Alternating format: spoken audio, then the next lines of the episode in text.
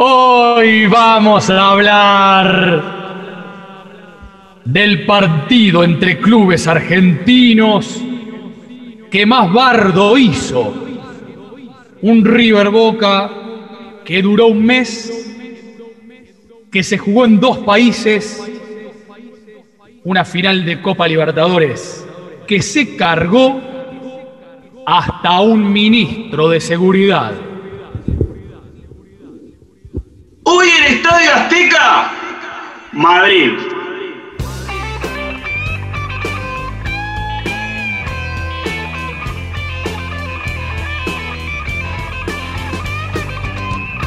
Todo concluye al fin, nada puede escapar. Todo tiene un final, todo termina. Atención que va el córner, va. Se adelanta Pavón, se cierra. El taco no. Hace la personal y ahí se va. Yo quería jugar esa final, sentía que, que era una oportunidad única, eh, más allá de, de muchísimos comentarios o, o de los eh, temores que, que podía que podían estar en el aire, que estaban en el aire en realidad. de- Llega el micro peloteado de boca. Llega el micro de boca, cuidado. Cosas desde arriba del monumental, los vidrios rotos. Mirá lo que es el micro de boca.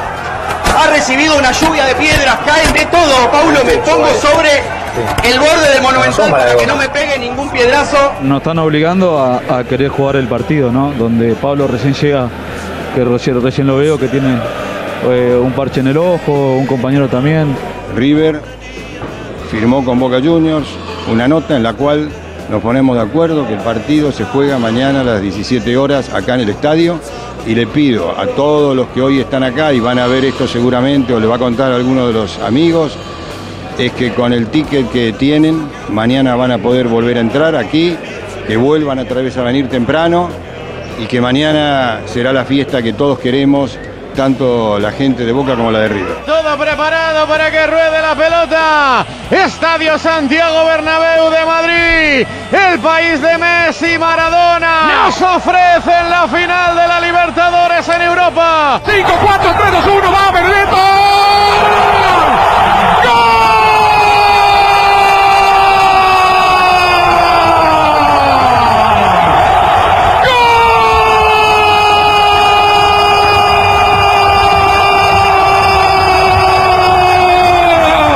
Impresionante, ya una jugada de él, Juanfer. La verdad que con la calidad de pase que tienen ellos, entre tiempo habíamos hablado de eso. Si estábamos un poquito más precisos en esta cancha, nos íbamos a meter hasta abajo del arco. Bueno, el segundo gol también fue un golazo. Eh, muy felices, la verdad que hicimos un esfuerzo bárbaro para llegar hasta la final. A principio, de, a principio de año yo te dije que venía a ganar la copa y bueno, en un año lo conseguí y contra el mayor rival del club. El equipo rival estaba todo en el tiro de esquina, ¿no? Le erro porque yo se le intento dar al Piti con el taco. Pero bueno, ya sea que se iba a acabar el partido, si la tiraba para el aire también se acababa. Pero bueno, intenté siempre dársela al Piti una bola cortada para que con el impulso que él llevaba pudiera, pudiera ir solo. Y ahí se va, se va, se viene Martínez para el gol y va el tercero, y va el tercero, y va el tercero, y gol de River, gol de River.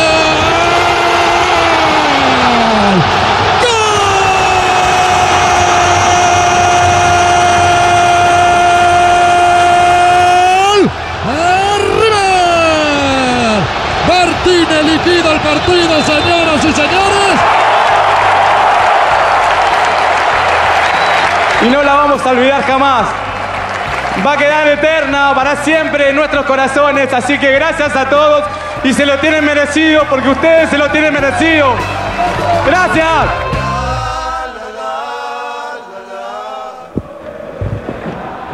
Federico Yáñez, sea usted bienvenido al programa más maravilloso del universo.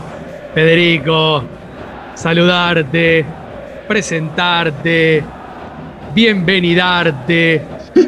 ¿Cómo estás? Ignacio Fusco, ¿cómo estás? Acá ya siento el polvo navideño, veo duendes por el aire, escucho la voz de ese gordo risueño forjado en los albores de la fábrica de la gaseosa de color negro y te saludo con este año de mierda que culmina No, no, bueno, con un diciembre en donde hace frío.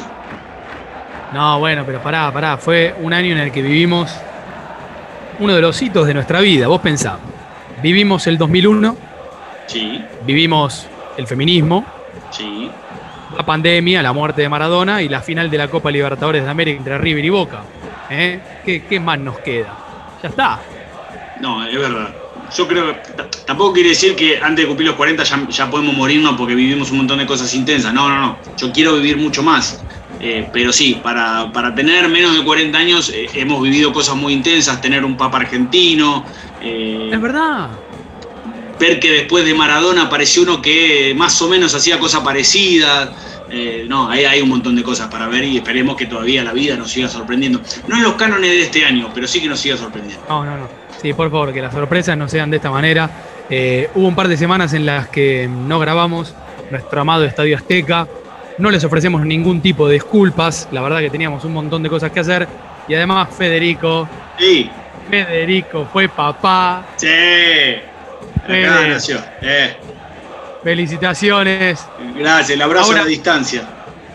Por favor. eh, eh, pero, ¿cómo se llama? O sea, fuiste primogénito por segunda vez. No, ¿cómo es el, como el, cuando tenés el primero? Eh, Primero es primogénito. Yo tuve, yo tuve primogénita, Claro. primogénita y ahora sería el primogénito varón, si querés, porque es el primer varón y es el último también. Claro, Porque- quise decir que fuiste primerizo por segunda vez y me Sí, no, primogénito.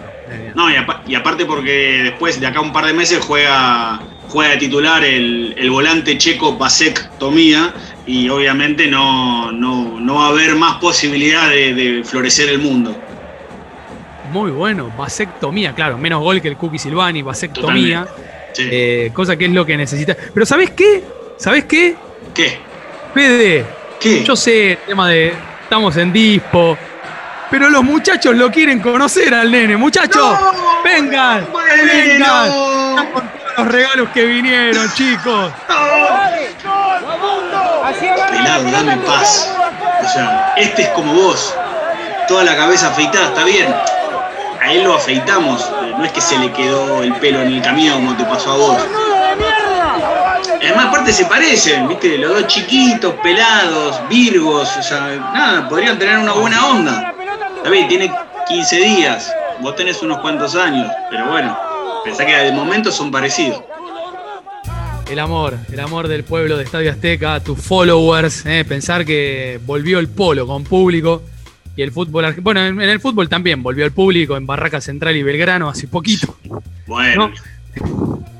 Y, me- y eso que ahora presentaron el bar para Primera División, viste que hicieron la, la introducción, eh, hicieron un curso con, con periodistas, con árbitros, estaba obviamente el comandante, estaba Federico Beligoy, que es eh, el director nacional de arbitraje y curiosamente uno, de los titulares de los dos sindicatos que, tiene el arbitraje argentino, y el que completaba la foto era Mauro Beliano, el que fue bar en Racing Boca, que omitió expulsar a, a Melgarejo y omitió expulsar a Villa, y que en el partido de Independiente Boca se deglutió un penal en el área de Independiente, pero bueno, puede pasar.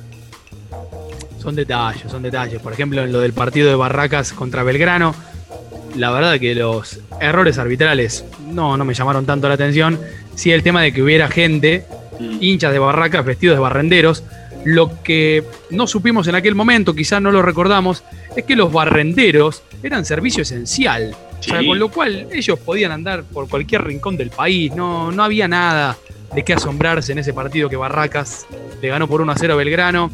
Eh, ya que es nuestro. Sí, No, y aparte vale recordar que Barraca Central es el, club que catapultó al comandante Claudio Fabián Tapia a, a la cima de la AFA, que se jugó en el estadio Claudio Chiqui Tapia, que tiene una tribuna que se llama, se llama Julio Humberto Grondona y otra que se llama Hugo Antonio Moyano, cuyo número 10 es un chico llamado Iván Tapia, y que el club es presidido justamente por otra persona, otro muchacho llamado Matías Tapia, con lo cual, bueno, todo queda entre familia. En el último capítulo de Estadio Azteca de este año, queremos que por favor, en algún momento, puede ser en Navidad, puede ser en Año Nuevo, en la casa en la que estén, simplemente obsequienle a su familia un ratito, nada más, de nuestra canción. En Chiquitapia El chiquitapia. El chiquitapia, presidente de la AFA. El chiquitapia. El chiquitapia. Hasta que no venga AstraZeneca nos quedamos en casa. Muy bien. Eh, ¿Viste? Totalmente, totalmente. Quiero dedicar, Federico, este capítulo. Sí. Primero a tu hija. Primero. Gracias. Fundamental. Y después a Isamu Kato, el japonés hincha de boca lindo chico. Que vino al país para ver la ida en la bombonera. Tenía nada más hospedaje por 24 horas. Eh, el partido se suspendió. ¿Cuál fue? Por lluvia fue la primera, ¿no? Exactamente, se tenía que jugar el, el 10 de noviembre y como diluvió, como pocas veces tuve recuerdo en la ciudad de Buenos Aires, eh, se tuvo que postergar un día y el pobre Isamu se volvió. El famoso Isamu Kato. No sé si soy famoso, pero sí, soy Isamu Kato. Sí, japonés, sí. Japonés descontrolado. El pasaje a Isamu Kato le salió 2.400 dólares. Estuvo un día en Buenos Aires y ver una final. Está bien. Aparte, bueno, eh, era muy simpático el Japón, hay que vale decirlo, y en definitiva también la realidad es que si lo pudo hacer es porque su economía es lo suficientemente holgada para hacerlo. Vos pensás que acá un argentino con la plata que ese señor gastó solamente de, de pasaje y vivimos un lindo, no te digo un año, pero casi. Más o menos. Tengo mi banderín. ¡Eh! Tengo Aparte, mi banderín. ¿Cómo vas a hacer? Porque es lo mismo que pasó en, en Boca Real Madrid. ¿Cómo hacemos para meter banderines en un partido que es un partido? No, no, pero esto es como el libro del partido del Flaco Burgo. Se los recomendamos. Eh, periodismo relacionado al deporte. Vayan a buscar ya ese libro. Ya ese libro. Que es El centro es el Argentina-Inglaterra del 86. Pero vuela para todos lados. Es hermoso. Así que yo también voy a volar con este banderín. 20 de noviembre de 2014. Opa. Eh, los escudos son, obviamente, los de River y los de Boca. Yo te voy a nombrar los apellidos. A y después ver. te voy a decir la instancia, la fecha, el porqué. Orión, Marín, Forling. Ya acá verán por qué no le pusimos contraseña a la plataforma, ¿no? Sí, sí, sí, claramente. Cata Díaz y Colazo. Era sexo sin amor eso, ¿eh? No. El 5 de Boca, Herbes. A su izquierda, Marcelo Meli. A su derecha, Fernando Gago. Los Wines. Burrito Martínez. Pochi Chávez, el 9 de Boca, con la 27 de Soldano, viejo. Jonathan Caleri. En el otro rincón, damos vuelta al banderín. Barovero, Mercado, Maidana. Pará, tenés la contraseña, perdón. Sí, acá, tenés acá digo, en ese momento quizás no cotizaba, pero dado el contexto, la, la perspectiva histórica, al menos la defensa, yo creo que sí cotiza. Así que esperame un segundo. sí, eh, es solamente para eso. Vamos a poner, vamos a poner la contraseña que, ay, pasa que no me la acuerdo bien. Ay. Voy a tener que, creo que era parecida a la otra. Eh, el bar funciona bien en todos lados, menos en Sudamérica y encima lo quieren empezar a usar en Argentina. Perfecto. Esa es complicado cuando te pide la, la validación de la contraseña, ¿viste? Bueno, voy, ¿eh? Ahí está. Dale. ¿Estoy? Dale. Barovero, Mercado, Maidana, Funes Mori, Bangioni, Poncio, Sánchez, Chino Rojas, Pisculichi, Teo Gutiérrez. Y acá lo, lo puedes desconectar, sacale porque el 9 es Gio Simeone. Eh, Puede fallar. Ojo, eh, para. ¿Esto qué es? De, de todos Sí. esos que vos nombraste, Gio Simeone me parece que es el que está eh, eh, más encumbrado en este momento. Y sí, sí, sí, la verdad que sí. La verdad que sí. Eh, por ejemplo, en el banco de River, Chiarini, Bruno Urribarri. A ver, en el de Boca, Chiqui Pérez. Muy bueno. Arroba Barrena y Gallardo, este banderín es la ida de las semifinales de la Copa Sudamericana 2014. ¿Y por qué elijo este banderín para entregar de Fede? Primero, todo tuyo. Dáselo al Bepi. Ponéselo de almohada. ¿Por qué? Porque a los 3, 4 minutos del primer tiempo de este partido en la bombonera, la ida de la Sudamericana 2014, pasó esto. La pelota la quiere Marcelo Meli. Uy, duro Bangioni. Señoras y señores, amonestado Leonel. El primero en River, el número 21. Lo pone cortito el partido truco de arranque nomás. En cuatro minutos y medio. Aquí vemos cómo Bangioni va encima de Martínez y lo levanta. La voz es, obviamente, de nuestro padrino, Fernando Niembro, el hombre al que le ves el bigote, aunque ya se lo sacó hace un montón de años. Y la jugada es obviamente la patada de Bangioni al burrito Martínez. ¿Por qué elijo este banderín? ¿Por qué elijo esta jugada? ¿Por qué elijo este partido? Porque es la primera serie que dirige Gallardo contra Boca. Y Gallardo ya ha contado un montón de veces en entrevistas, en conferencias de prensa, en el libro Gallardo Monumental y Gallardo Recargado, los dos libros de Diego Borinsky, que son biografías justamente del entrenador de River, y lo contamos con Fede en el capítulo que nosotros hicimos de Gallardo, que lo que él intentó hacer contra Boca y fundamentalmente en este partido fue que River no fuera ante Boca el River de los 90. Entonces, a los 5 minutos, el win de ellos de espalda y a los tobillos, maestro. River salió fortalecido de ese partido con un 0 a 0 y se inicia entonces el estigma de Boca, que se llama justamente Marcelo Daniel Gallardo. Además, convengamos que esa patada es el famoso estigma de los árbitros de que no van a echar a nadie antes de los 5 o 10 minutos, que tranquilamente lo podrían haber echado y además otro síntoma de lo que bien marcaba Nacho es que River en ese partido terminó, si mal no recuerdo, con 7 u 8 amonestados, es una barbaridad, Sí, mirá. Que- 1, 2, 3, 4, 5, 6, 7. y que Poncio eh, jugó a encimar a, a Gago. Jugó como de un enganche marcándolo a Gago y molestándolo y pegándole y, y demás. Gago en la última pelota tiene el gol del partido, un cabezazo al medio que tapa a Barovero. River prácticamente no pateó el arco en ese partido. Se dedicó básicamente a ensuciar, a romper, a molestar. Casi más o menos lo que hizo en el partido de vuelta de la semifinal de la Copa Libertadores de 2019. Quizás con más rusticidad en ese 2014, pero con eh, la misma prescindencia del arco rival. O sea, como de alguna manera River le absorbió el superpoder a Boca. El Boca que Gallardo había sufrido. Es más, escucha esto que dijo Gallardo Fede en la última conferencia de prensa que dio. Después del part- antes del partido contra Nacional, Sí. le preguntan a Gallardo por las mil caras que tiene su River, que en un momento es elástico, en otro momento es compacto, en un momento es vistoso, en otro momento es combativo.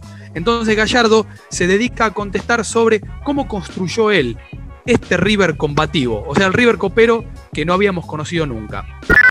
Cuando vos hablas de, de espíritu combativo es eso.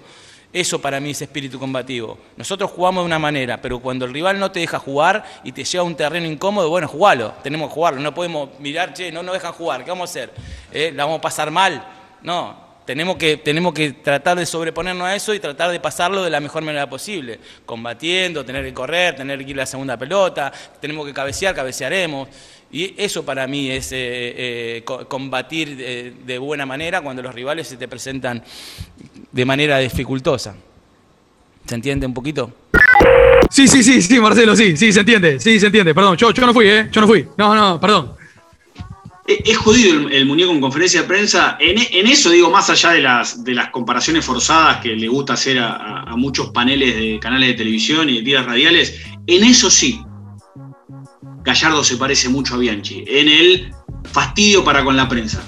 Viste que siempre ir a una conferencia de prensa de Gallardo, como en su momento ir a la de Bianchi, no es algo cómodo. Vos sabés que de mínima te tenés que ir con pie de plomo. Pero bueno, gracias por el, el banderín, eh, Ignacio. Yo eh, voy a viajar tres años en el tiempo para adelante del tuyo, casi una fecha muy similar.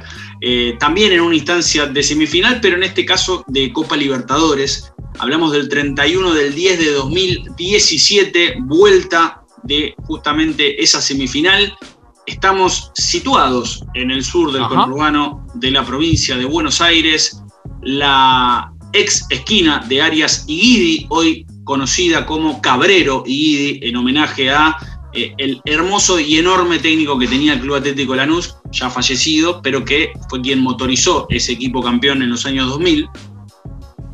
Y ya se habrán dado cuenta que estamos hablando, a mi criterio, de la peor o lo que era la peor derrota del ciclo Gallardo, no por la derrota en sí, sino por el modo. Hablamos de Lanús 4, River 2. River había ganado en la ida 1 a 0 con un gol de Ignacio Escoco, ganaba 2 a 0 en la Fortaleza. Es cierto que del mismo modo que ahora a River se le achaca los favores del VAR, ahí le cobraron de entrada, quizás ahí pagó el precio por todo lo que vino después, en algún punto, Claro. porque no se le cobró una mano a Iván Marcone cuando iba 2 a 0, no se cobró una- un golpe de Román Martínez, pero River no perdió por el VAR. River perdió porque Lanús le hizo No. cuatro goles en 25 minutos. Y Sí, porque sí, sí, sí. Es más, no supo River. controlar. En la ida le había pegado un paseo a Lanús. Era el Lanús del Camp Nou, el que te tenía la pelota todo el tiempo, te la movía de un lado para el otro, te hipnotizaba con todos los pases que daba. No cruzó la mitad de la cancha en el Monumental. Es más, y River, si mal no recuerdo, hace el gol cuando quedaban 10, 15 minutos. El banderín, Sí. obviamente, es el de Lanús, un equipo hermoso. Esteban Andrada, José Gómez, Rolando García Guerreño, Diego Bragueri, Maxi Velázquez, Román Martínez, Iván Marcone, Nicolás Pasquini y el tridente mágico de ese momento. El uruguayo Alejandro Silva, el inoxidable Pepe San, que ya en ese momento le decíamos el inoxidable Pepe San, y la autora Acosta, el equipo del actual entrenador del Elche español, que aparentemente tiene COVID, Jorge Almirón, hombre de la escudería de Cristian Bragarnik. Y vale la pena marcar el, el equipo de River porque te voy, a, te voy a explicar por qué elegí este banderín. Lux, Montiel, Maidana, Pinola Casco, Poncio, Enzo Sí. Pérez, Ariel Rojas, Nacho Fernández, Piti Martínez y Nacho Escoco. ¿Qué pasa? Para la segunda mitad de esa copa, River había traído varios refuerzos ya con alguna edad. Enzo Pérez que tenía 31, Escoco que tenía 32, Pinola que tenía 34 y Lux que tenía 35. Lux había llegado porque tras la salida de Barovero, el interinato de Augusto Batalla no había dado las seguridades que, se necesitaba. Y Escoco había llegado para suplir a Alario y a Driussi que se habían ido al Bayer Leverkusen y al Zenit. Esa fue la Copa Libertadores donde River tuvo dos casos positivos eh, en el control antidoping. Lucas Martínez Cuarta y Camilo Mayada. Y te acuerdas que se había especulado con que en realidad habían sido siete los casos, que Sí. obviamente si había un tercer caso, ya no quedaban exclu- excluidos los jugadores, quedaba excluido el equipo. Por eso también mucho se especuló con la salida de Sebastián Driussi, en ese sentido que Driussi como que lo habían vendido medio de apurada. Bueno, ¿por qué elijo este banderín? Primero porque, ya lo hemos marcado alguna vez, además de que los triunfos del River de Gallardo han erigido una dinastía espectacular, las derrotas en general han sido también fuertes. Sacando la final del Mundial de Clubes contra Barcelona, después River ha tenido golpes muy fuertes. Independiente del Valle, esta semifinal con Lanús, la semifinal del Mundial de Clubes contra Laín, la final de la Copa Libertadores contra Flamengo y el torneo de 2020 que pierde a manos de Boca cuando empató los últimos dos partidos y necesitaba de esos seis puntos al menos cuatro. Pero en esa semifinal hubo un factor que lo complicó a River, que fue el arco. Veníamos de batalla hablando, ahora de Lux. Y por eso en 2018 River contrata dos obsesiones que necesitaba. Una fue justamente el arquero, llega Franco Armani, lo querían desde 2016. En esa mitad de 2016 Armani declinó la oferta de River porque tenía que jugar las semifinales con Atlético Nacional. Efectivamente después gana la Copa Libertadores el equipo colombiano. Y llega Lucas Prato como el pase más caro en la historia de River, que con las variables que fueron pasando a lo largo del tiempo, River tiene que pagar 14 millones de dólares. El último refuerzo que llega en ese verano de 2018 fue Bruno Zuculini, hoy el volante más moderno que tiene el fútbol argentino, que dejó el Verona y llegó a River. Los tres terminaron jugando justamente la final del Madrid. Prato fue titular, al igual que Armani, obviamente, y Zuculini terminó entrando sobre el final del partido. ¿Te acordás que en un momento le pega de mitad de cancha y, y, y todos dijimos, Zuculini, ¿cuándo insiste un gol desde ahí de mitad de cancha? Dale, maestro. Sí, sí, sí, sí. Pero hay un cuarto elemento a tener en cuenta. A ver. En ese mercado de pases llega un cuarto jugador que no te diría nadie conocía en el fútbol argentino. pero que ya lo habían visto los hinchas de River. En la fase de grupos de esa Copa 2017 de la cual estamos hablando, River llega a la última fecha clasificado. Primero, inamovible, no lo podía pasar nada y puso un equipo requete contra suplente. Mira, Maximiliano Velasco, el arquero, hoy está en Cobreloa, único partido en River. La defensa era Arzura, Mina, Lolo y Camilo Mayada. Nicolás Domingo, Zacarías Morán Correa en el medio, Auski, Nacho Fernández, Andrade y Alario. Sí. Si no, me lo das ese. No me lo das ese banderín, no, ¿no? No, ese requete contra Aulet. eh. Pero bueno.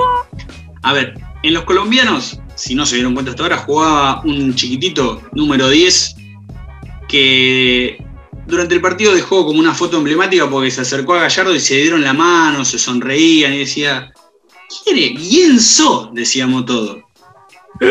Guienzo, escucha. Mirá vos, algo que. Ah, bueno, uno en la barrera, pero se abrieron todos para tener visión, ¿será? Allí va Quintero. ¡Oh! Velasco mandando la pelota al córner. Tiro de esquina para Dim. Otra buena de Maxi Velasco. Sacó una pelota bravísima. Porque además le pegó a alguien en el camino, una pelota rosa. En un futbolista del team. Sacó un pelotón Velasco, ¿eh? Ese Guienzo era Juan Fernando Quintero, que en ese momento, en 2018, a principio de año cuando llegó, para los periodistas, para los hinchas del fútbol, no era otra persona que el mejor amigo de Maluma, supuestamente, alguien a quien le decían Nalgón, subtitulado de Gordo, y que básicamente termina siendo el gol más importante en la historia de River, más allá de que es cierto, el gol nominalmente más importante en la historia de River lo hizo Antonio Alzamendi, pero el gol más importante en la historia de River lo hizo Juan. Bueno, sé que eh, Quintero antes del partido charla por teléfono con Didier Moreno, compañero justamente en ese DIM. Y entonces Didier Moreno le pregunta, obvio, ¿y vas a jugar? No, no, no voy a jugar, pero entro y lo gano yo. Le dijo Quintero en una charla que obviamente no habría salido a la luz. No haber sucedido lo que sucedió. Había muerto la abuela de Quintero, justamente en esa semana, con lo cual para él el partido tenía un peso mucho más grosso, mucho más. eh, Bueno, es más, pará.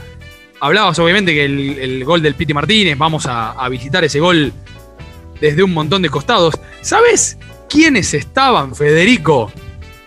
En el córner que patea Pavón, que luego viene a- de ahí al taco, no, el gol del Piti Martínez. No. Estaban tus followers. Escuchá, por favor. No, te- ¡Ah! tienen pasaporte. No puede ser esto. ¡La concha de tu hermana!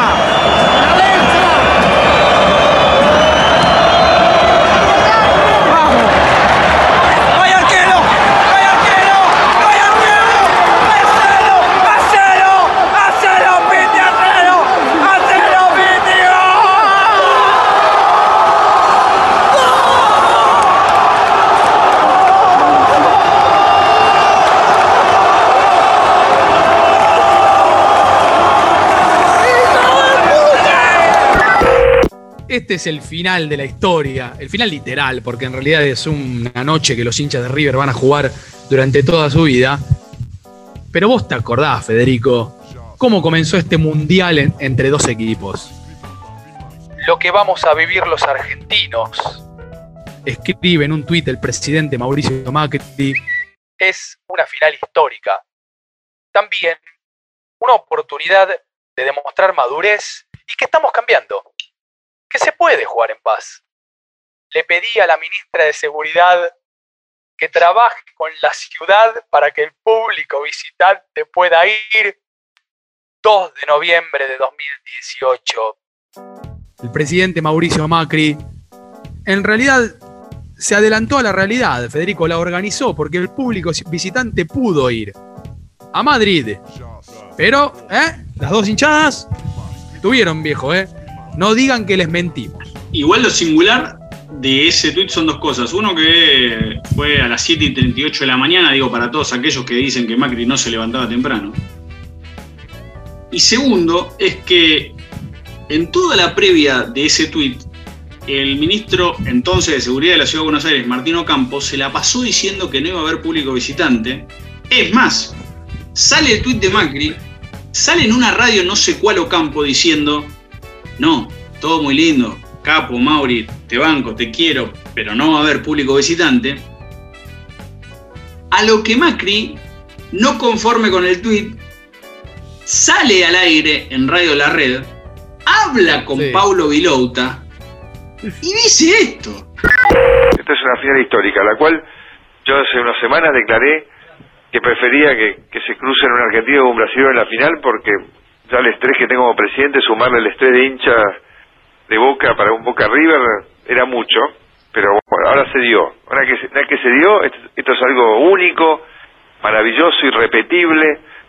Tenemos que realmente demostrar que estamos cambiando y que así como lo vemos en otros países del mundo, más allá de toda la rivalidad y, toda la, pica que tenemos, eso no puede pasar nunca al plano de la violencia, con lo cual tenemos que poder organizar un, esta final con público visitante también, o sea, es parte de, de lo que justamente comenté ayer en Río Cuarto. se, se me amplió esta anoche, esta mañana cuando me levanté, dije, bueno, vamos a hacer que esta final realmente tenga todos los condimentos que, que, que tuvieron otras finales en otros momentos de la Argentina.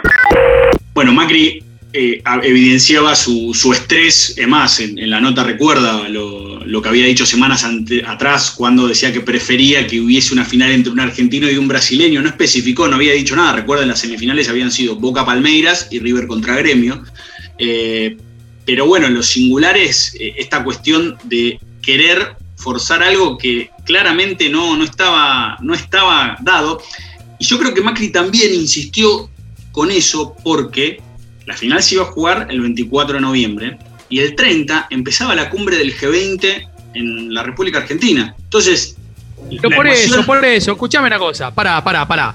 Eh, Mac- Macri en el tuit, ¿a quién nombró? A la ministra de Seguridad.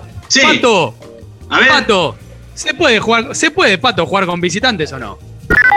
Vamos a tener el G20, imagínense que lo de Boca y River parece algo bastante menor, al lado de tener 20 presidentes, 8 organismos internacionales eh, y todo lo que implica en seguridad eso, ¿no? Bueno, algo menor, yo que sé, Patricia, yo entiendo que uno se pueda atentar y decir, bueno, si podemos hacer un evento donde están Xi Jinping, Vladimir Putin, Theresa May, Donald Trump, Michelle Temer, y no pasa nada, la lógica indica que un partido de fútbol sin hincha visitante debería pasar desapercibido, pero bueno, no. Pero encima lo loco de lo que decíamos del público visitante es que esto fue un viernes, el tuit de Macri, la nota con Vilouta, la nota de Bullrich. El domingo 4 de noviembre, en lo que era, debo decir, el entonces programa de Luis Novarecio, tenía de, de entrevistados a Rodolfo Donofrio y a Daniel Angelici. Donofrio que tiene la, la- la comisión directiva, no digo tapizada, pero con una cantidad enorme de dirigentes del PRO. Angelici, el, el delegado de, de- de Macri. No los notaba muy convencidos, ¿eh? Mirá. ¿Te sorprendió la decisión de Macri, el, el tuit de Macri? Sí, claro que me sorprendió. Voy, voy todavía más. ¿Te jodió? No, me sorprendió. No, joderme, no, ¿por qué? No, me sorprendió. Dije, ¿qué, ¿por qué esto? ¿No? ¿A vos no te llamó, este Daniel, antes de, de tuitear? No, no hablé después el día de hoy. No me sorprende, sé la- lo apasionado que es del fútbol, sé lo que le gusta, pero también la charla sabe que después la decisión pasa por los clubes. Él fue presidente y el mejor presidente que tuvimos en nuestro club durante 12 años. Con lo cual sabe que lo respeto mucho, que lo quiero mucho, que agradezco de verdad, porque estoy convencido, tanto la ciudad como la nación, de iban a hacer un esfuerzo importante para que pueda haber público visitante. ¿Se puede, Martín? Pero era una decisión de los clubes. O sea, quedó clarito, ¿no? Porque uno le puede decir a, a Donofrio, bueno, eh, Donofrio Gallina, Macri Botero, ahí la pica. Pero de los dos el que estaba menos convencido era Angelici, ¿eh? Además, Macri, eh, cuando se suspende el partido en el Monumental por el piedrazo al micro, le escribe a Alejandro Domínguez, el presidente de la Conmebol, y le asegura que el partido se va a jugar. Eh, eh, es maravilloso. Es, es más, ¿te acuerdas la carta de caballeros? El pacto de caballeros. Pacto, sí, pero no, no, no tenían la, la- la Era una carta, eh, era una ese- carta de intención, entre comillas, firmada por Donofrio, por Angelici y por Alejandro Domínguez, y, y lo habían vendido como un pacto de caballeros. Pero lo loco, del, para no irnos tan, tan rápido de los visitantes, es que Macri lo postula Sí. el 2 de noviembre. A los tres días esa epifanía ya había muerto, no iba a haber eh, público visitante. Pero después sí pasa eso que sí, después del ataque, carta, sí, sí, los tres jugamos. Te la regalo. Y es más, eh, yo creo que esto es, Fede, vos sabes mucho más y mejor que yo esto. Eh, ¿Viste el atril que le arman a los presidentes con Sí. la bandera argentina atrás? Sí. ¿Eso qué salón es? ¿Eso es Congreso? No, creo que era donde hablaba- El salón ¿se- blanco. Salón Blanco. ¿Se acuerdan las conferencias eh, a la mañana del ex jefe de gabinete, Capitán Nietzsche? Sí. Creo que ahí. Bueno, ahí, o sea, con esa imagen televisiva que ustedes deben verla, eh, el presidente solo con la bandera argentina atrás, el presidente hablando totalmente de otra cosa, o sea, de algo que tenía más que ver con la seguridad cívica, la política nacional, y de repente mete el siguiente paréntesis. O sea, escuchen el motivo por el cual el presidente de la nación cree que finalmente la final de la Copa Libertadores no se jugó en Buenos Aires. Mucho peor, mucho peor que unos violentos que tiran piedras a un colectivo, los violentos que escupen a otra persona que tienen al lado. A mí me parece eso inaceptable, lo que pasó en, en el ingreso a la, confitería de River con las autoridades del fútbol internacional es muchísimo más grave que lo que pasó en la calle. Porque eso denota ya una degradación y yo creo que tiene mucho más que ver, mucho más que ver en la decisión que es absolutamente independiente y de ellos, ¿no? de castigarnos no dejándonos tener la final que falta en la cancha de River. Influyó seguramente mucho más esa situación en los que tomaron la decisión que lo que pasó en la calle. Este es un mensaje de presidencia de la nación. No toquen con ningún tipo de agresión al poder. Nunca, jamás. Aunque sean evasores, estén investigados, hayan vendido un mundial. Nunca, jamás. El micro, el ojo de Pablo Pérez. Vaya y pase.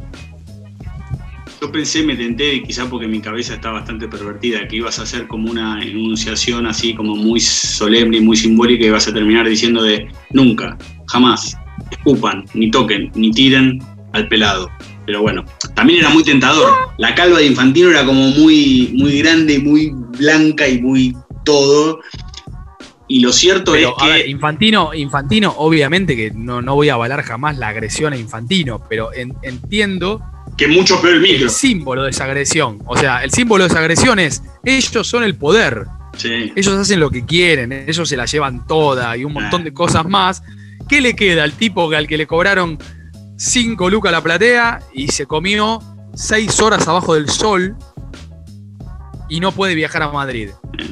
Bueno, qué sé yo. En todo caso, igual quien tenía que custodiar ahí. la Ahí vamos. ¿no? Ahí vamos. Vos hablabas del poder y cuando se, se genera todo el operativo de seguridad, era sabido que hay- había una interna entre el Ministerio de Seguridad Nacional de Patricia Bullrich y el Ministerio porteño de Martino Campo. Martino Campo, un dirigente radical de mucha data, de mucho tiempo, que era uno de los dirigentes así más cobijados del gobierno de Horacio Rodríguez Larreta. ¿Qué es lo que pasó el 24 de noviembre?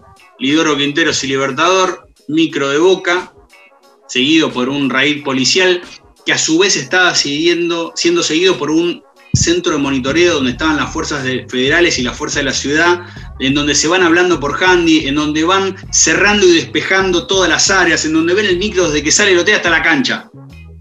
¿Sabés qué me imaginé? ¿Qué? A Carlín en el hacker, monitoreando todo. Me pongo de pie. eh. Carlos Cantoni, uno de los mejores personajes. No, no, no, no. Sentate, sentate que están tirando piedra. Lidoro Quinteros y Libertador cuando llega el micro, ¿qué es lo que pasa? Ahí tendría que haber un pulmón, tendrían que haber corrido a todos los hinchas de River, pero no lo hicieron. El micro de Boca es atacado, se rompen las ventanas, encima la policía no tuvo mejor idea de tirar, eh, que tirar gases para los hinchas de River que entran después en el micro de Boca. Hay jugadores heridos, Incluso se dijo que un dirigente, Horacio Paulini, de, el de la empresa de las grúas y todo eso, tuvo que agarrar el volante porque el, el chofer había quedado medio inconsciente, con lo cual la verdad podría haber sido muchísimo más grave. Ya había ciertas dudas porque te acordás que en la ida tiraron o intentaron atacar el micro de River cuando entraba la bombonera y cuando salió en la 9 de julio rompieron unas ventanas que no pasó a mayores, pero ya había como un caldo de cultivo. El tema es que el operativo que organizó la Policía Federal a cargo de Martín Ocampo dejó claro que no se podía hacer. Obviamente que adentro de la cancha, lo que vos decías, el tipo que pagó la platea, reinó el de concierto, la Comebol quería que se jugara, Pablo Pérez se tuvo que ir a una, una clínica, volvió con un parche, después estaban las especulaciones, si el parche era, si el médico de Boca tenía un linkeo con el de la clínica que no era hasta el no importa, habían atacado un micro, me da lo mismo las teorías conspirativas. Los jugadores de Boca apuntaron contra los de River por elevación a sus dirigentes y a la Conmebol. El, el vocero de eso fue Carlos Tevez. Nos están obligando a, a querer jugar el partido, ¿no? Donde Pablo recién llega, que recién, recién lo veo, que tiene eh, un parche en el ojo, un compañero también. Obviamente, según en qué vestuario preguntes, en el plantel de River te cuentan que fueron a ver cómo estaban los jugadores de Boca y Gallardo ha contado un montón de veces que ellos querían que los jugadores de Boca se recuperaran y que si no había que jugar ese día, obviamente no se jugaba. Y así, del otro lado, lo contrario. Eh, vamos a, a la acción. O sea, vamos a lo lindo, a lo que después terminó pasando, porque fue una final recontra grosa. River se habían enfrentado en la Libertadores y en la Sudamericana 0 a 0, 1 a 0, partidos trabados, patadas. Aquel primer partido estuvo buenísimo. El segundo partido, Boca mucho más desarmado, con un River creo que mucho mejor. Pero lo mismo, viste, alargue, con dos golazos, en el caso de Benedetto y también en el caso del empate de Prato. O sea, ojo, fue, fue una muy linda serie, muy linda serie que encima reivindica a los dos. Así que yo te voy a proponer un, corte. En lugar de una publicidad radial de AM Colonia 570, vamos a hacer un corte con el análisis del partido, de la serie, de el jugador más importante de la historia del Boca de toda la vida. CW1 Radio Colonia, en 550 kHz, canal de onda media, Colonia del Sacramento, República Oriental del Uruguay.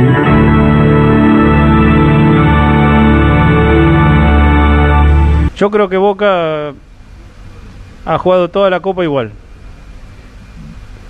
Ha sido un equipo que no fue nada vistoso, pero que tiene mucho gol.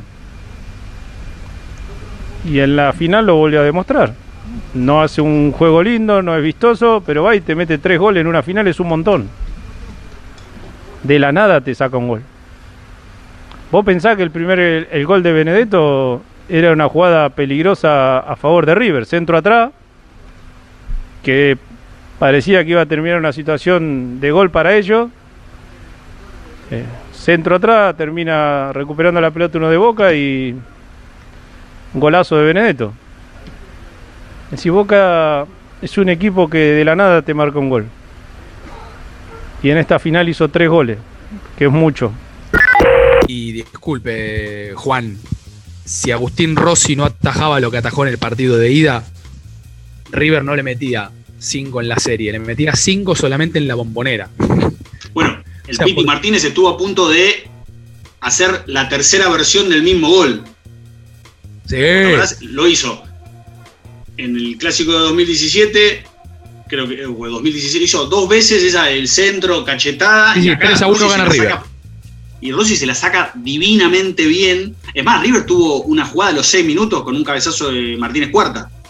¿Te acordás? Que, que- que esa, que esa fue la sorpresa táctica que había dado Gallardo, jugar con tres centrales y dos laterales volantes, que en esa semana, ¿te acordás que a Gallardo le habían robado el auto? Le habían roto un vidrio. Sí, le habían robado la carpeta, la habían descartado. Nunca el que el- los asaltantes, los malvivientes, los malhechores, nunca se habían percatado de eso. Y lo loco, que también agrega un capítulo simpático, si querés, a la historia, que el barrendero que encuentra esos papeles era hincha de River. Y que no sé cómo contactó al club, a Gallardo, que fue y le llevó donde estaba todo el análisis de Boca y que River iba a jugar con, con tres eh, defensores centrales. Ojo, un partido en donde eh, yo creo que el árbitro chileno Roberto Tobar lo lleva bien, pero se comió dos amarillas que hubiese significado que Rafael Santos Borré no hubiese sido el único que se la perdió. Primero el Claro. piletazo de, de Guanchope Ávila, que era, ya está, quedaba fuera de la final. Y la que no muchos se acuerdan es, ¿te acuerdas la última jugada que Tevez se engancha como el mejor Tevez de siempre? Sí, Maidana, Maidana le tira una patada, pero divina.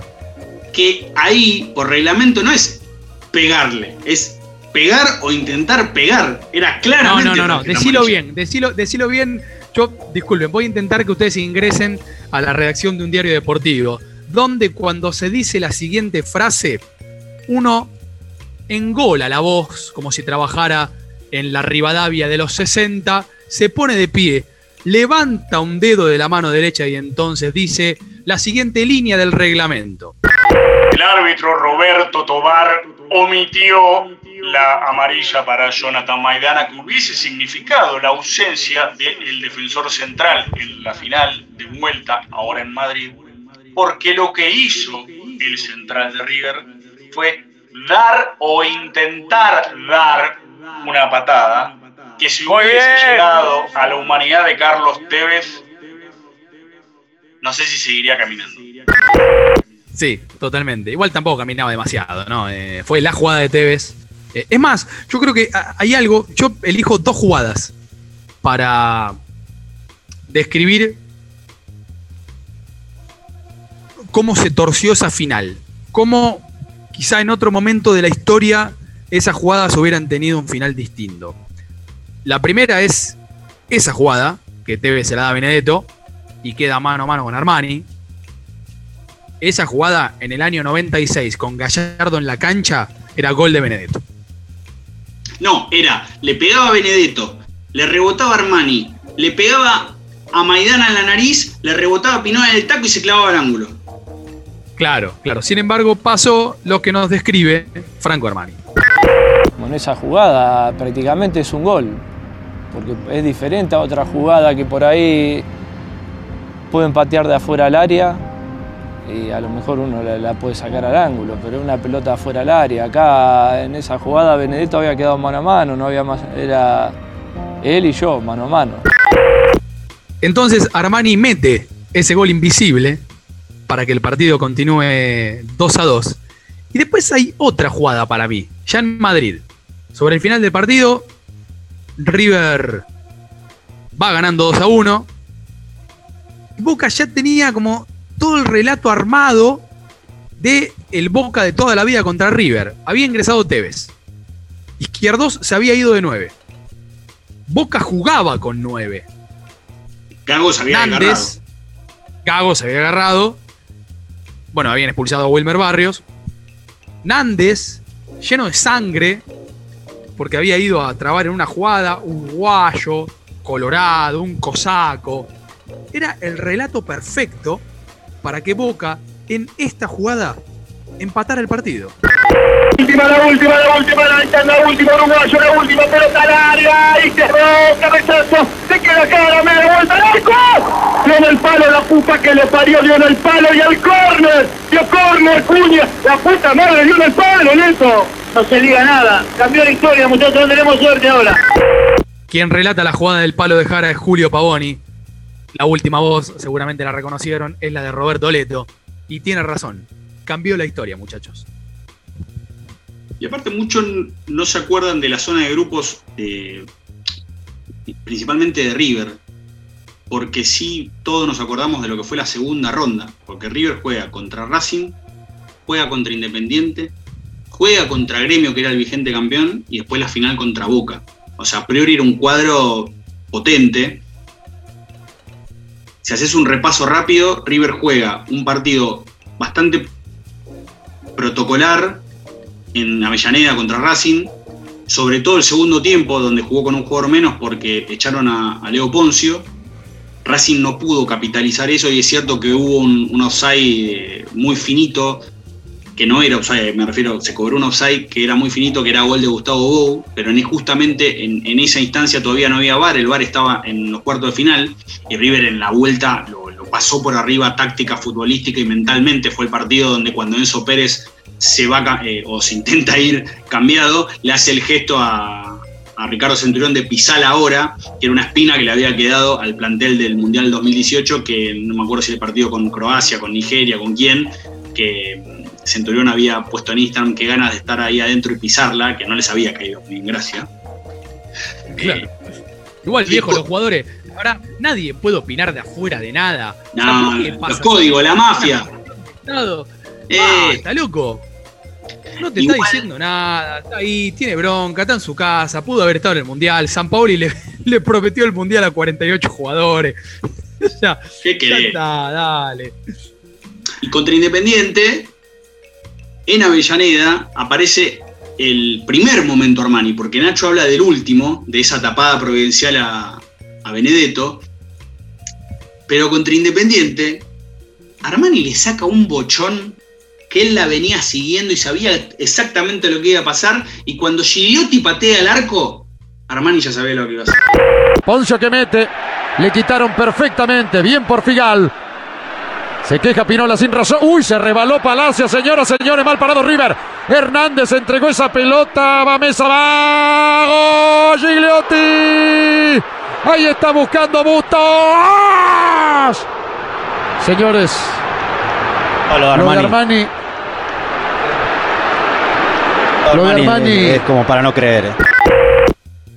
Obviamente que en el partido de vuelta la imagen que queda es también en el inicio del partido la falta de Pinola contra Martín Benítez, donde están aquellos que dicen, ¿qué querés? La inercia no tiene otra posibilidad y lo que dicen era penal, amarilla y empezamos a hablar. La verdad que no sé Igual qué me gusta mucho, me gusta muchísimo ser marcador central, ponérsela en el pecho a un delantero, levantar la mano, mirar al juez y decirle la inercia, Castrilli, la inercia. El tema es que ahí el árbitro era un brasileño llamado Anderson Daronco, que tipo el pitana de ellos, que hablaba con el VAR y no pasaba nada. River empieza ganando con un gol de Nacho Escoco, lo empata Silvio Romero con un jugadón de Gigliotti que se lleva puesto a Maidana, a Pinola, le patea y Armani deja el rebote. Y en ese partido es el primer momento de Juan Quintero, que hace una jugada muy linda, con en salida rápida de mitad de cancha con Palacio, y se la pone abajo a, Maida- a um, Campaña. Ya después el cierre es esa vaselina al ángulo de, Rafa Borré. Entonces ahí River como que cobraba cierto impacto, pero pasa lo que dice Nacho en semifinales. River juega contra gremio local, corner, talón de Aquiles del Gallardato, gol, y cuando van a Brasil empieza perdiendo 1 0 un partido que también había arrancado todos los tiros, River pateando arco, sacaba, Groe, lo que sea. Y ahí está el segundo momento Armani cuando le tapa a Ewerton. Y después sí, viene el gol de Borré y el ya mítico relato de, de Mariano Clos cuando dice hay penal para River aquí en Porto Alegre, cuando Andrés Cuña, el árbitro de la final en Madrid, va al bar, ve la mano de Bresan. Bresan era el, el reemplazante natural de Walter Kahneman. Kahneman no juega la vuelta, la dupla era Claro. Jeromel, Jeromel Kahneman, que eh, son tan malos que le pegan hasta la madre. Y Renato decide que no, que el titular sea otro. Y en el segundo tiempo entra Bresan, le sacan amarilla de entrada, hace la mano, lo echan penal, Piti Martínez, ¡pum! Y después, bueno, Boca que venía pasando toda la serie como unos campeones. Es más, Benedetto contra Palmeiras hizo lo que quiso, había vuelto la lesión, estaba en llama, o sea, era claro que llegaba River con más esfuerzo, si querés un poco más de fútbol, pero que Boca pasaba como lo que decía Riquelme. No era avasallante, pero sabía que te pasaba y te pasaba y te pasaba y te pasaba y parecía que eh, la final iba, iba a tener otro, otro final justamente. A veces sucede en Estadio Azteca, nos damos cuenta, revisitando hechos de ayer nomás, porque 2018-2020 es un estornudo en la historia, que nos encontramos recordando discusiones pavas. En ese momento, la pregunta era si River quería cruzarse con Boca o Boca quería cruzarse con River. Como si alguno de los dos equipos no quisiera jugar una final de Copa Libertadores de América. O sea, como si el miedo a perder fuera más importante que en el caso de River, la Copa Eterna, en el caso de Boca, también quizá la Gloria Eterna. De hecho, Gallardo, justamente en un documental que se los recomendamos, que se llama La Copa Eterna, mini documental, está en el sitio oficial de River en YouTube. Gallardo dice, Fede, la verdad, una obviedad que en aquel momento hubiera alcanzado para 18 páginas de un diario, más o menos.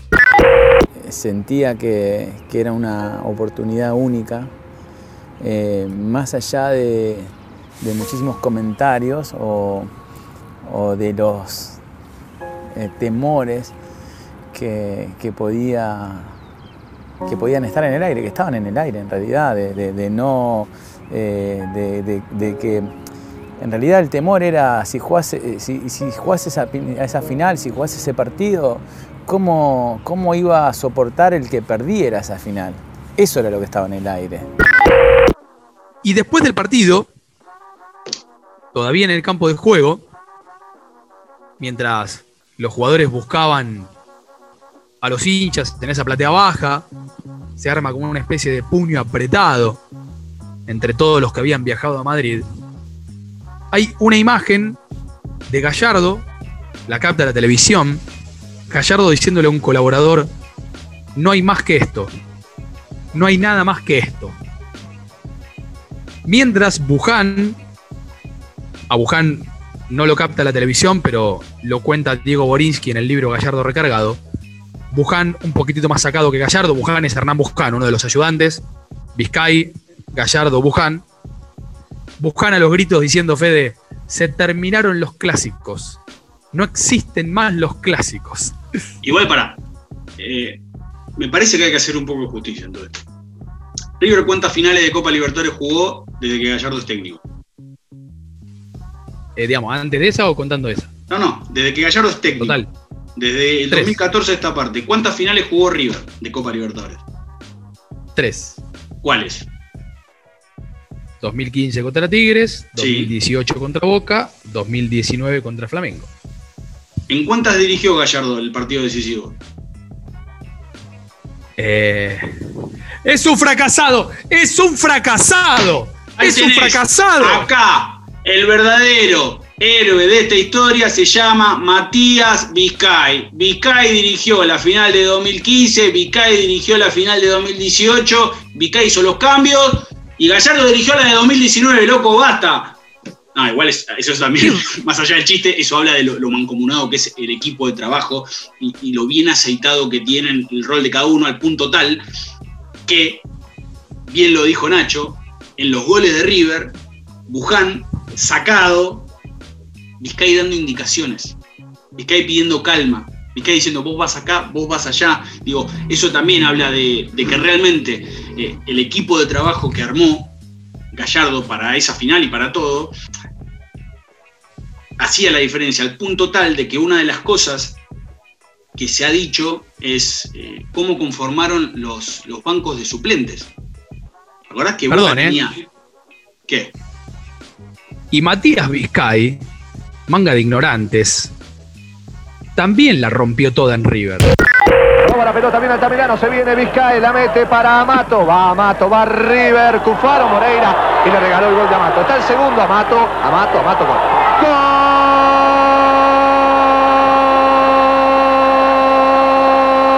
Gol de River, Gabriel Amato. Esto es fines de la década del 90. Matías Vizcay, un mariscal, un potente defensor, un tipo que no jugó ni 10 partidos en River y se fue al olvido, pero bueno, lo amamos mucho. Y antes hablábamos de la rosca de lo que fue el, intento de Macri de que hubiese público visitante. Hablamos obviamente del ataque que sufrió el micro de Boca. Hay dos cuestiones políticas que también hay que tener en cuenta en torno a, a lo que fue el ataque. Una es que hubo una causa judicial en donde solamente hubo un detenido que se llama Matías Firpo, que fue a juicio abreviado y le dieron una condena en suspenso de dos años y cuatro meses. No encontraron a nadie más, ¿eh? La, fiscal Adriana Belaviña no encontró a nadie más, ni la policía, ni la justicia, ni la inteligencia, ni nada. Estaban todos los canales de televisión filmando una sola persona. Y la otra es la siguiente. Durante los días subsiguientes al, al 25 de noviembre, se empezó a hablar que la final se iba a jugar en Qatar, en Arabia Saudita, en Miami, en Asunción, en Bogotá, hasta que apareció Alejandro Domínguez. Recuerden que fue la última final a partido de vuelta, a partir de 2019, partido único, no sede neutral, sino sede única, que generalmente uno imagina va a ser neutral porque no, no llegará el dueño de casa. River Boca, River Boca, vanguardistas, ¿eh? Porque fue una especie de final única. Bueno, ¿y qué decía para confirmar que la final era en otro lado Alejandro Domínguez? Lo siguiente. Quiero agradecer en forma personal a mi amigo Florentino Pérez y a todas las ciudades que han manifestado su intención en que esta gran final, muy querida por nosotros, muy apasionada por nosotros y realmente valorada en el mundo, hayan manifestado su intención de que este juego se pueda hacer en otras ciudades. La elección de la administración es que este partido se va a disputar con ambos, con ambas hinchadas, en la ciudad de Madrid, en el estadio Santiago Bernabéu. ¿Y por qué nos sorprendemos? Digo, primero lo sorprendente es que estamos hablando de la final de la Copa Libertadores de América. En España, el país del cual América se, se liberó, no se libertó, mirá lo bruto, ¿cómo se nota somos periodistas deportivos? Yo al menos. Lo singular fue que dos días antes que se confirmara la sede de Madrid, el gobierno de Macri publicó un decreto que estableció que iba a haber una subida en las tarifas de los peajes en los accesos a la ciudad de Buenos Aires con el objetivo de proteger a las concesionarias de las autopistas del Sol y del grupo concesionario Oeste. La empresa dueña de esos corredores se llama Avertis y la querían o se pidió una suerte de, compensación blindaje por la devaluación de- del peso argentino y por la menor circulación esperada. ¿Sabes de quién es Avertis? Qué grande la bruja, ¿eh? Zurdo. No me hagas un momento, No, porque no, en no, realidad lo sé. No dudé. pero- Decilo, Por decilo, favor. Enzo. No, dale vos. Dale vos, dale vos. El dueño de Avertis no es otro que Florentino Pérez, el presidente de Real Madrid, dueño de la constructora ACS, una de las constructoras más importantes de Europa, y lo singular es que un año antes, en 2017, el grupo Macri, a través de Sideco, le vendió el 7% que tenía en Autopista del Sol, ¿a quién? Al grupo Avertis. Un abrazo grande a Guillermo Barras Esqueloto y a Carlos Tevez, eh, que tenían acciones en los parques eólicos. Eh, Guillermo también, no me acordaba. Guillermo estaba también, sí, claro, obvio. Bueno, la Sí, hermana, sí, de, sí, sí, sí. la hermana de Guillermo es senadora por la provincia de Buenos Aires por Cambiemos, al menos. Por eso. Y, y te acordás que Guillermo almorzaba cada tanto con Macri en Casa Rosada. Sí, sí, sí, sí, sí, sí, sí, sí, eso, me lo recontra acuerdo. Me lo recontra, me lo recontra acuerdo. Eh, luego, en un ratito vamos con el gol del Piti, supongo que esa historia va a ser uno de nuestros cierres, ¿no? Pero me gustaría detenerme antes en algo. Cómo los hinchas de Boca lograron una vuelta narrativa. O sea, lo que hicieron fue igualar la final en Madrid con el descenso de River contra Belgrano. O sea, cómo eso de alguna manera le permitió a Boca anular Madrid. Como si Madrid no hubiera existido. O sea, el, juego es muy cómico. A ver, esto fue re pesado, pero existió algo más pesado que esto. Entonces lo anula. Que es entonces la final la final. La promoción contra Belgrano. ¿Por qué traigo esto ahora?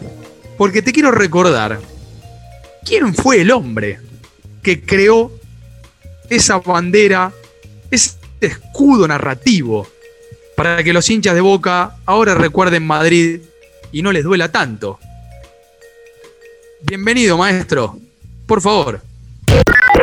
Con todo el respeto que se merecen y, y dando una opinión desde afuera, creo que tanto para mí como para todos ustedes no es lo mismo jugar un partido mano a mano por ganar una Copa Libertadores que jugar un mano a mano por si voy a descender o no. Me parece que es mucha la diferencia. Eh, no es lo mismo jugar una final de Copa Libertadores para ver si sos el mejor o, o terminás segundo, o si jugás un partido como le tocó a ellos con Belgrano, si descendés o no. Sí, me parece que es difícil opinar porque nosotros nunca hemos tenido que estar en ese lugar, nunca hemos tenido que vivir esa situación y espero que nunca nos toque. En sí, ojalá que no. Quien le dio el pase a Riquelme fue Roberto Leto, diciéndole, para mí, Román, el partido más importante de la historia de River fue contra Belgrano. No sé qué te parece a vos. Riquelme contesta lo que acabamos de escuchar. Obviamente, obviamente, en el programa de Pollo Viñolo. Lo cual yo decía que era cómico por lo siguiente, porque es como decir que el partido más importante de la historia de San Lorenzo fue cuando descendió y no cuando ganó la Copa Libertadores. Yo creo que ahí fue de, no, no sé qué te parece a vos, eh, cada club, cada hinchada, lo mismo que sucede con los países, elige cuál es su orgullo, cuál es su fecha patria o cuáles son sus batallas. A mí me parece que no se trata de quién es más grande, sino de qué historia querés contar para representarte. O sea, para contarle a otro quién sos vos. O sea, qué hizo grande tu equipo. Entonces Boca va a elegir, obviamente, Copa Intercontinental de 2000 contra Real Madrid, partido del que hemos hecho un capítulo, algo que River nunca vivió, porque River nunca le ganó a un gigante europeo en una Copa Intercontinental, pero River va a elegir Madrid, que es la final en la que Boca cayó, y eso no quiere decir que Boca sea más chico, que River sea más grande, o sea, no creo que la joda esté en esta cinchada, a ver de qué es más grosso, lo que me pasó a mí o lo que te pasó a vos. No, Eh, No, o sea, claramente no vamos a entrar en qué es peor si descender o perder con tu, tu- contra tu clásico rival, porque son, yo qué sé, es a gusto del consumidor. Lo que sí yo creo es que si vos haces un recorrido de 2014 a 2018, cada vez que Boca era eliminado por River, Copa Sudamericana de 2014, Copa Libertadores de 2015, los clásicos como el de 2017 o la, Supercopa de 2018, paréntesis, recordemos que River después de perder la final contra la semifinal contra Lanús, gana la Copa Argentina y en la previa de la final con Boca, en la Supercopa, River venía muy mal. Más se hablaba de fin de ciclo, de que si perdía Gallardo se iba y después vino el famoso audio de Gallardo diciendo que estábamos jugando mal a propósito para que no se dieran cuenta. Cierro paréntesis. Pero en, ese lapso, cada vez que River le ganaba a Boca, al lunes siguiente, ya sea en Fox, en ESPN o en donde sea, desde su, su puerta de hierro, cita en eh, La Noche Disco, propiedad de su hermano Cristian Riquelme, Román hacía un monólogo atendiendo a Boca, atendiendo a, a Robarrena, a Guillermo, a Angelici e incluso a sus compañeros. Es sabido que Tevez lo ha dicho, que no les gustaba que saliese siempre que perdían con River a decir perdieron por esto, River es mejor, River tiene a Nacho Fernández, el mejor jugador de fútbol argentino, Gallardo esto. Y me parece que ahí hay un quiebre porque pierde Boca con River la final de la Copa Libertadores y cuando todos estaban esperando el monólogo filoso de Riquelme, Claro. Riquelme invirtió el discurso. Entonces, ahí te podés dar cuenta, si querés, de, entre comillas, la gravedad del caso. Que si bien Román inserta esa, esa narrativa de la cual vos hablás, también tuvo que cambiar su discurso. Porque también me parece que Román decodificó que el momento era muy pesado como para no decir otra cosa. Y obviamente para River, la historia final, la historia definitiva, es la corrida de Piti Martínez. Yo creo que, Fede, si le hacen hacer la de Aldo Pedro Poi, yo quiero, por favor, eh, Piti Martínez, 84 años, con una silla de ruedas, porque ya no puede caminar, viste, tiene las rodillas como el Diego. Entonces, viste, lo van empujando entre cientos de miles de hinchas de River por 9 de julio para que él le pegue de a la pelota que está al lado del obelisco donde se montó un arco que es el arco de Madrid porque la barra lo fue a chorear al Santiago Bernabéu. Ahí hubo un problema internacional, diplomático. Pero quiero a Piti Martínez, quiero a Piti Martínez haciendo todos los años el gol. Pará, ¿vos te acordás cómo fue o cómo terminó la primera réplica del gol en Madrid? Codé la tiró por año. No, maestro, se la sacó el hijo de Milton Casco y el que hizo el gol fue él, el hijo de Casco. Como seguramente quizá en un par de años estemos hablando del hijo de Angileri, No, porque Gallardo tiene un poco eso. De hecho, por ejemplo, en esta final de Madrid nace Enzo Pérez de 5. Sí. En el entretiempo sale Poncio, Enzo Pérez de 5 y Gallardo le dice a los jugadores en el entretiempo que sigan tocando la pelota, no como lo habían hecho en el primer tiempo, porque River erró todos los pases, pero que la idea era la misma. Y así River de a poquito, tejiendo pases, fue acorralando a Boca hasta que Boca termina, bueno, con nueve hombres, todos cerca de su punto del penal, el gol de Quintero, que es un golazo. Es muy difícil, muy difícil, incluso más como nosotros concebimos el fútbol, incluso más como concebimos el fútbol en finales, ver un gol como el de Quintero. Sí. Más allá más, de que Andrada, creo que no sea, que salió a anticipar la jugada y le salió mal, pero es un gol impresionante. Pero Quintero lo, lo dijo después, no sé si Quintero Gallardo. Si vos ves el, el primer tiempo suplementario, sobre todo, Quintero le pega dos veces de afuera del área y se va a la séptima bandeja del, del Bernabéu. Y eso cualquier jugador le quita confianza.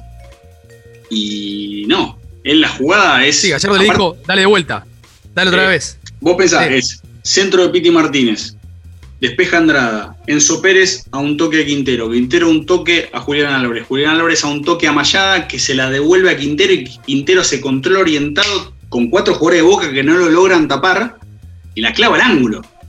Y eso que River, el primer, el primer gol, como jugada Claro, de, cuando, de velocidad y cuando yo dije lo de repetización, Andrada, cuando yo dije lo de Andrada, Fede, estaba pensando en el primer gol, perdón. Que Andrada es como que quiere, quiere anticipar la jugada, entonces Prato, claro, la pelota va al medio del arco. No.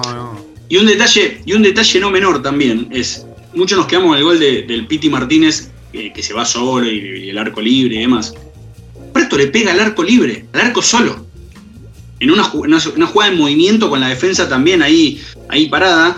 eh, y también lo ingrato del lado de Boca es, eh, yo creo que uno de los que sostuvo mucho a Boca en los dos partidos, más allá de que lo que me digan los, los hinchas de Boca, fue Izquierdos.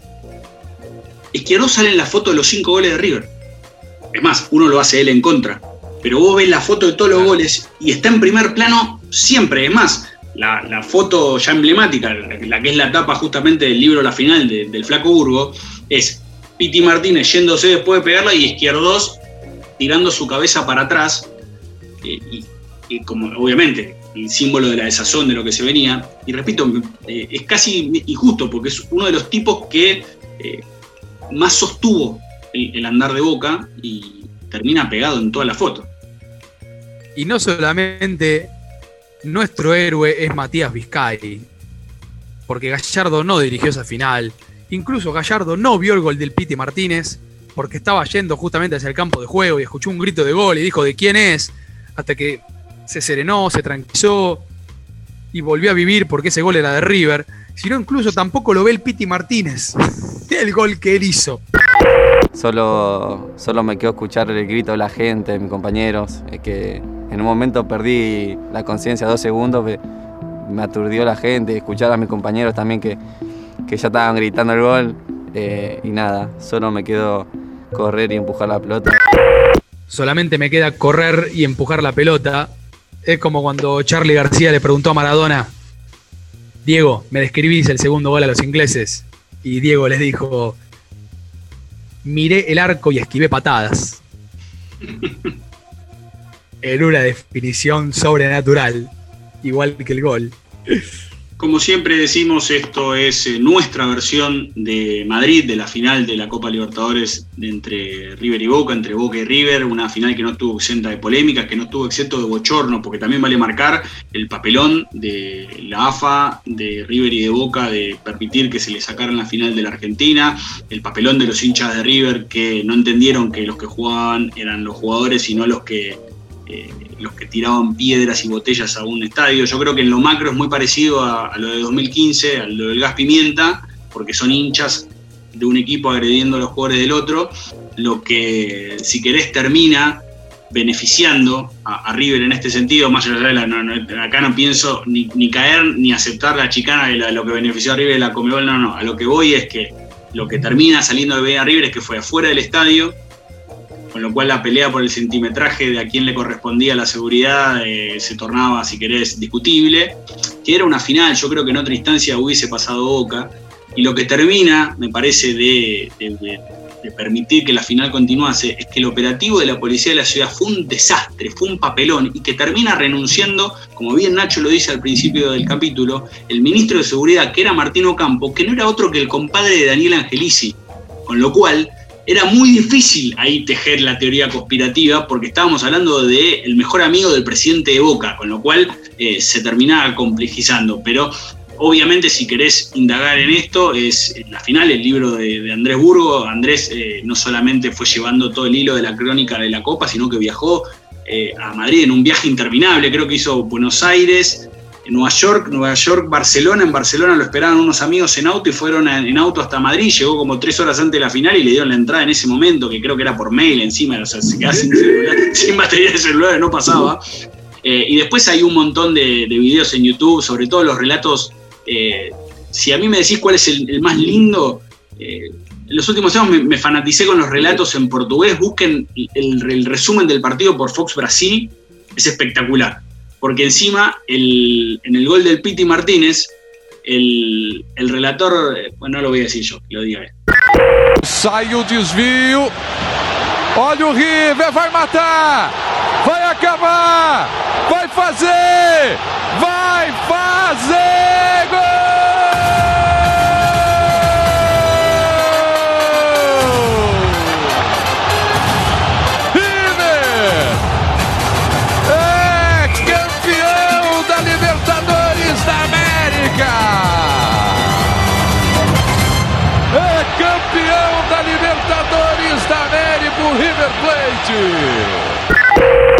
Bueno, sí, la final de nuestras vidas, la verdad que es el libro, por supuesto, de esta gesta de los hinchas de River.